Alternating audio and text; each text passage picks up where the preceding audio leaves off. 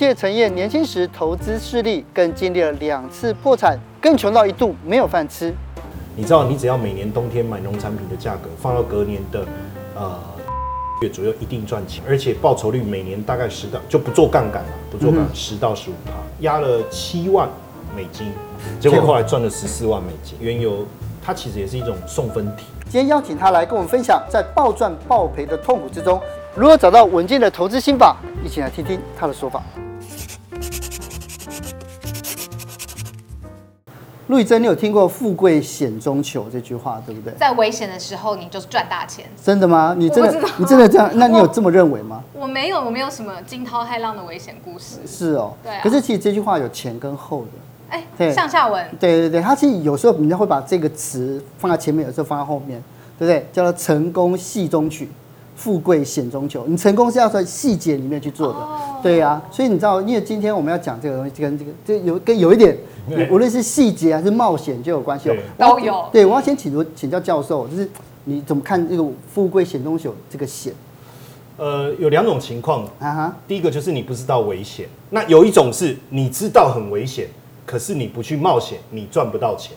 欸、这两件事真的不一样。是啊，期货算哪一种？要讲到这个，其实它的故事就很有趣哦哦。因为呢，一开始呃，大部分人都是做股票，其实很快，我大概不到半年吧，就赚到一百万了。靠华硕一支，就靠华硕而已。可是呢，这中间产生一个问题，在我那个年代。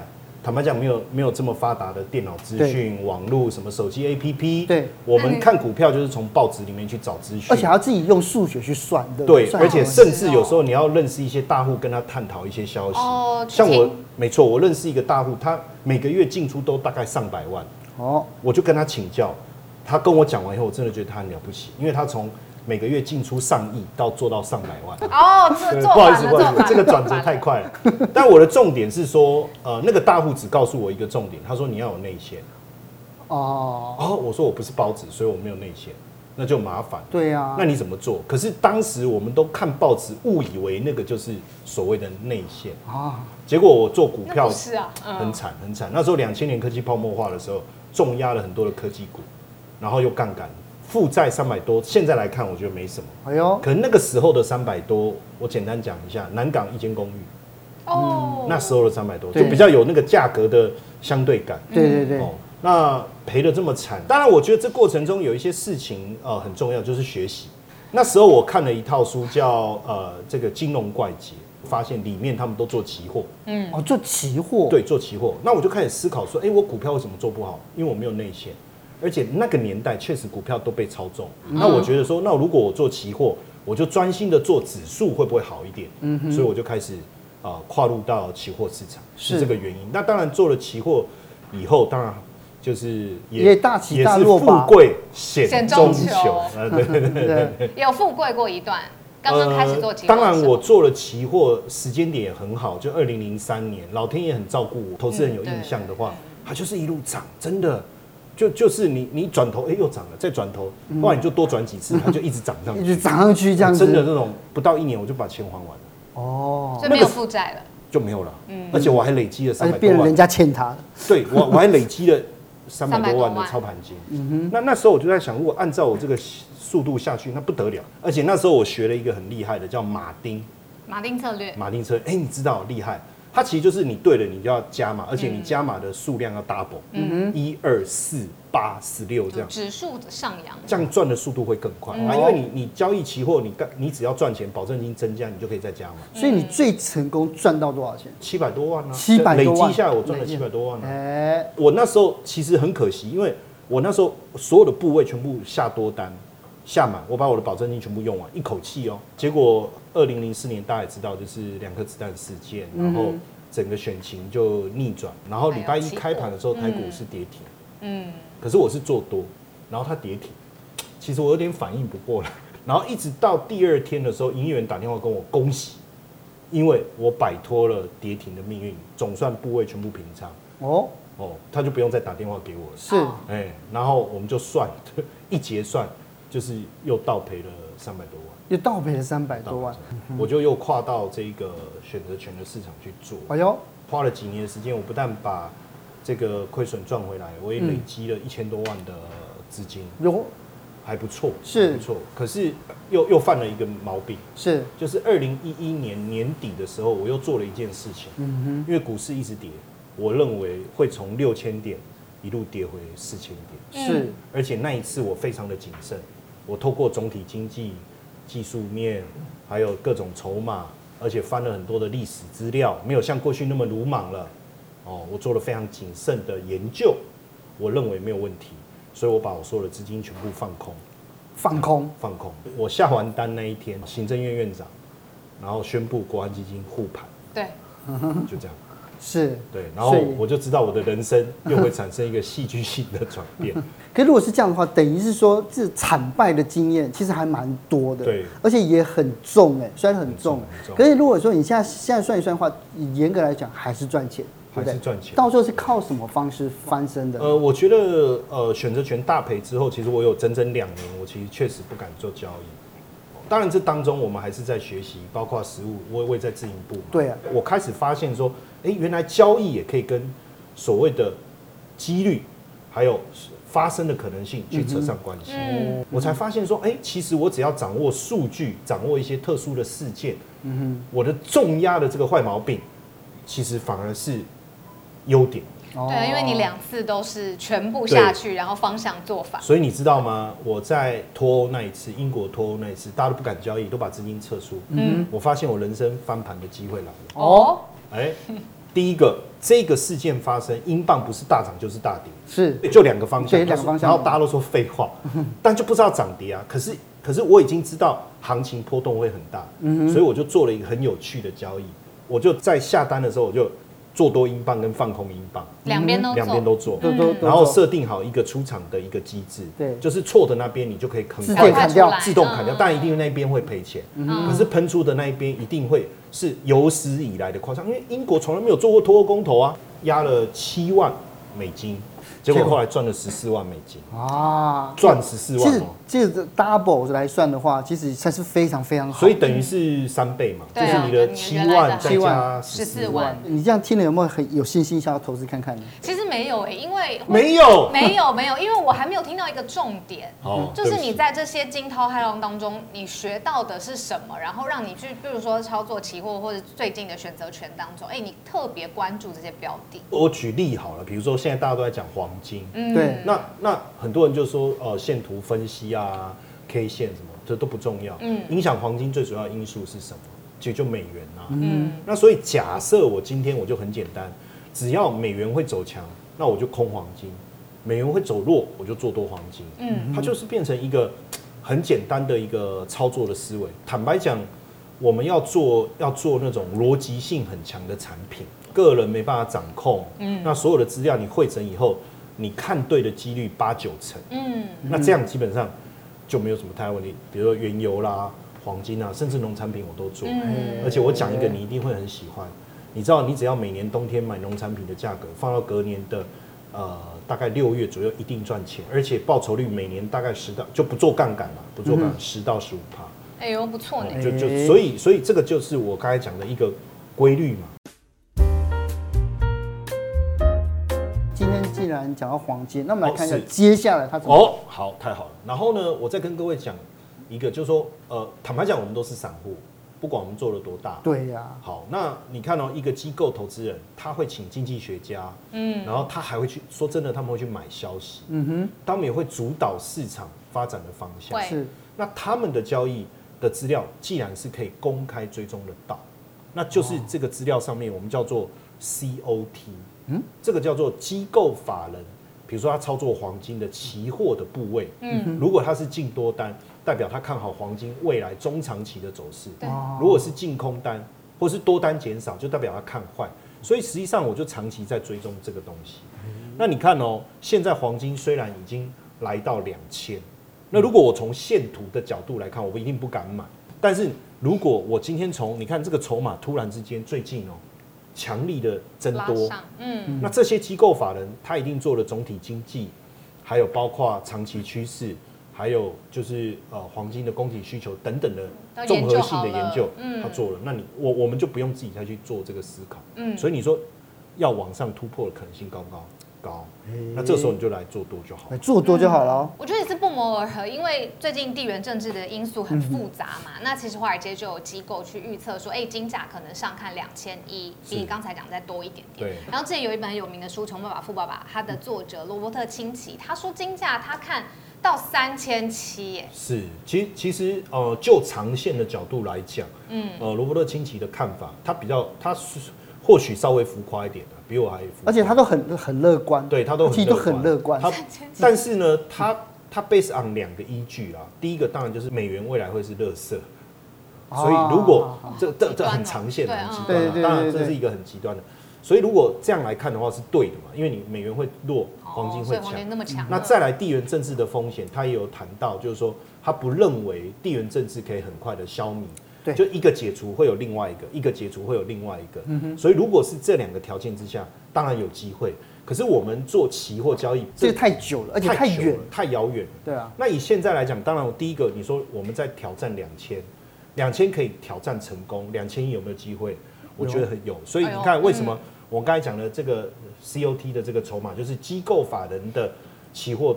部位为什么一直强力做多？嗯、原因就在这。嗯、那这个就比较适合用期货去操作的方向。是，因为其实黄金、原油跟美元，基本上它三个的互动是非常有趣的。非常有趣。可是你看到从石油危机以来，你看第一次那时候一桶三块钱美金，变成这样，涨到十二块。然后后来九零年代的，你看一桶二十一块涨到四十六块，现在在这个区位震荡，那它对它原油未来的走势呢？好，因为我刚才在讲说，呃，我们做期货，另外一个就是我喜欢做原油。对，哦，原因是因为原油它其实也是一种送分题。好，什么意思？因为因为做交易最怕不确定性。嗯。可是它的它基本上影响油价就两个，一个叫供给，一个叫需求。嗯。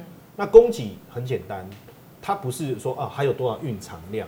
而是欧佩克要不要减产，要不要增产，对不对？它只要一减产，供给量就减少。对。那像最近不是这个呃这个加萨走廊以哈的这个冲突，最重要的关键就是荷姆兹海峡。它控制这个海峡，控制了全球五分之一油轮的进出口。对。所以如果那个地方伊朗真的把它给封锁了，那油的供给就减少，那油价一定要涨。这个也是为什么。以哈冲突一发生的时候，油价就喷出的原因。嗯、但是另外一个影响油价叫需求，需求就是景气嘛。嗯、到底大家要不要用油？对啊。所以如果景气好，那油的需求量增加，油价就涨；景气不好，油的需求量减少，那就跌。可是我们一样看刚才讲那个筹码，就原油期货的进多空单，结果你会发现最近在战争的战事好像有点扩大的情况下，对，反而多单是减少。嗯，也很妙，所以有没有可能就是机构法人在评估这个战事冲突的时候，他们认为扩大的可能性不高，或者是就是全球的，因为这样经济紧缩，紧缩。反而导致需求减少，对，所以反而他们多单出场，所以你看油价就跌，所以这个也是一个很简单的判断的依据。嗯，对对对对。老师，那刚大的趋势我们讲完了，那现在我想知道的是投资期货它的优势是什么呢？其实，当然，大部分人听到期货还是会比较害怕。对啊，尤其是如果只听我前半段的故事的话，惊涛骇浪，鬼故事的部分比较多哦。可是我跟各位讲哦，故事总是有美好的一面。哦，就期货来讲，我觉得它有几个优势。第一个产品其实很多元，呃，可能我们会讲啊，台子期、台子期，大台小台。可是实际上，你你看好美国的市场，你可以直接做 S M P 五百的期货啊。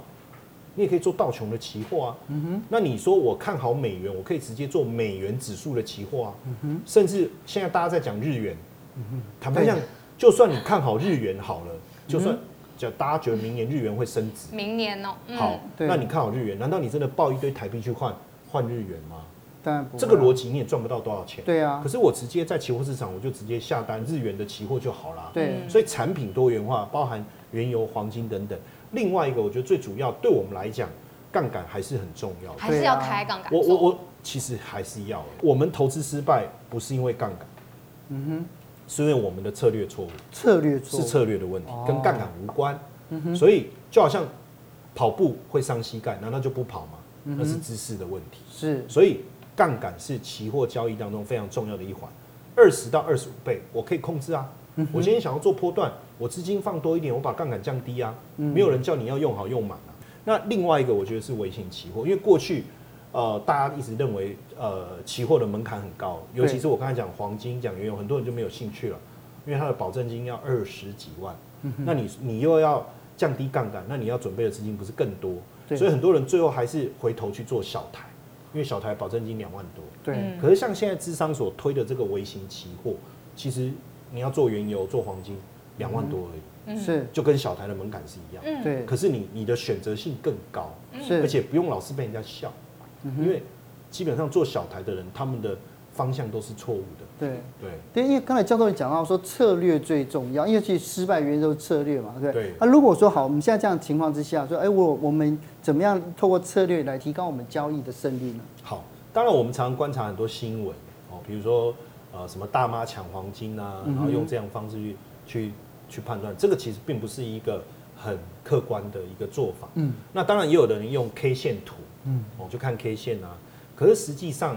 呃，K 线是会被政策、被这个经济数据所改变的。对。那所以其实操作黄金，我觉得有一个很好的地方，就是说你只要把呃美元的观察盯紧就好。嗯。那不是一直看美元涨跌，而是影响美元是什么？就利率嘛。嗯。美元的利率嘛。对。美元要升息，美元就走强。嗯。美元走强，黄金就走弱；美元走弱，黄金就走强。它很简单。它其实没有没有很复杂，是，所以你看哦，以目前来讲，美元要再升息的力道已经开始减弱了，对，甚至明年有可能降息，可能。所以为什么罗伯特清崎说黄金会看涨？嗯，这个也是我们认为有道理的地方，对，哦，那所以可能明年二月你就会看到大家开始把资金从美元转到黄金，嗯哼，那你操作黄金的机会就很好，嗯，对。那另外还有一个很重要的真正的细节，其实要看实质利率，哦。那以前这个东西哦，你你也很难追踪到数据。对。可是现在网网站都有这种东西。对对对。所以你就很简单，你只要它怎么算，原理什么，你都不用懂嘛，无所谓嘛。查就有了。反正实质利率往上，嗯，黄金就往下；实质利率往下，黄金就往上。明年假设下半年是要进入一个长期的微降息好了，或缓降息好了，那就代表你的实质利率开始要往下走，那黄金不是要往上吗？对。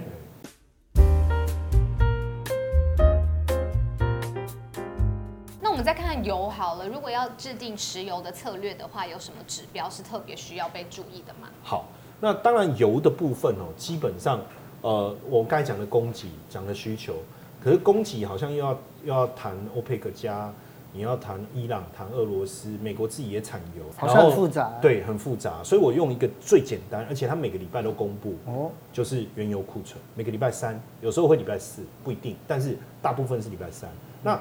这个东西你也不用担心，说它的不一定，你怎么去应变？网络上都会公告它公布数据的时间。好，那从图形上来看，很明显，因为原油库存的增加，油价就会往下掉，很合理。原油库存开始减少，油价就会开始上涨。对，所以当我们看到这个库存有没有，它开始趋趋势性的每个礼拜都在减少的时候，就代表会有一波油价的多头。就是库欣区，就是库存的意思嘛？对，因为大部分美国原油库存都在库欣区这个地方，哦，所以我们会去看库欣区的原油库存。但地方其他地方也有，可是量没有那么大。是，哦，就这样推油价的反应。对，所以每个礼拜公布，我们就看这个，就变很简单。是，可是我觉得观众朋友想要更清楚知道那个抓那个停利跟停损的那个点。那当然我，我我我已经知道原油库存增加，我要放空；原油库存减少，我要做多。对，剩下的事情是很简单。这个我觉得不用太细的去讲，因为大部分有做股票的，你看得懂线图的人大概都理解。比如说盘整以后突破，或盘整以后跌破嘛。但重点是什么？资资金的管理。就我进场以后，我们后面怎么去控制？实际上原油的波动比较大，但假设我今天我做的波段长一点，比如说我要做一个礼拜的，我杠杆降低一点，我就用油价的变化来设定出场。哦，比如说我做多。那油价跌百分之二，我就得停损。哎，油价涨百分之五，我就停利。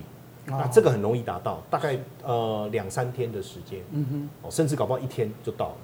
哦，那假设我今天做更短线，那我就把我的资金的百分比做控管。我刚才讲百分之二跟百分之五，嗯，比如说我杠杆做满，这个二十倍，哦，我用智商所的原油我做二十倍，那我的资金亏损百分之二，我就停损。我赚百分之五，我就获利出场。那这个在电脑上面现在都可以直接设定，你也不用看盘。嗯，那黄金的部分，它的波动比呃原油小一点。那我就是建议，如果你要做波段的，你杠杆不要放太大，你做一倍两倍就好。嗯、黄金跌百分之一你就出场。嗯，黄金涨百分之三你就获利了结，再重新找点。好，那假设今天我用二十倍杠杆，一样芝商所的这个微型黄金，你做二十倍杠杆，那你就资金亏损百分之一出场，嗯，获利百分之三出场，就是这个这，个设定就很简单。是、嗯，而且黄金可能也不用很常做。我大部分做黄金的时间点都在每个月的第一个星期，因为公布非农就业数据。哦，那非农就业数据的公布会影响美元的强弱，自然而然反向影响黄金。而且这种趋势不是五秒钟、十分钟，它是会至少几天。哦，那还有一个就是每个月第一个交易日也可以做。每个月第一个交易日，因为公布那个呃采购经理人指标。嗯，这个也是很。及时的、很明确会影响市场的几个重要的因素。是哇，这样子交易期货被你讲了重要的指标之后，感觉还蛮简单的。对啊，可是市场上面大部分在教怎么做期货，其实都是教大家怎么避开陷阱，或是建立心态。是，因为就是它的这个风险，大家必须要承担嘛。对。那你怎么看正确心态要怎么建立？呃，我觉得第一个就是说，你自己操作的步骤要明确啊。就比如说，我每个礼拜三。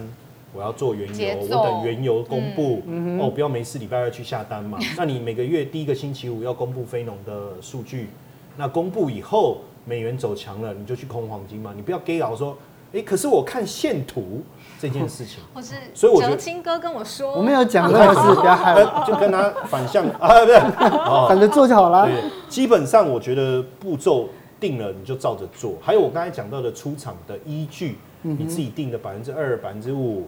百分之一、百分之三，你要严格遵守。那至于心态的部分，很多人说要修炼啊，要克服。我跟各位讲，没必要，因为我们是人，人性就是有弱点。那你要怎么去做？就是按照步骤去做。很多人就说自律啊、纪律啊，这个很重要，我我认同。但是自律跟纪律的背后的建立是安全感。所以就是因为你这样做会安全下庄，甚至有可能有很好的收益。是，那你就按照这样按表操课就。是，所以富贵险中求的核心还是一样啦，成功戏中取嘛，对不对？对，从细节里面去注意啊。谢谢教授，谢谢老师，好，开心的。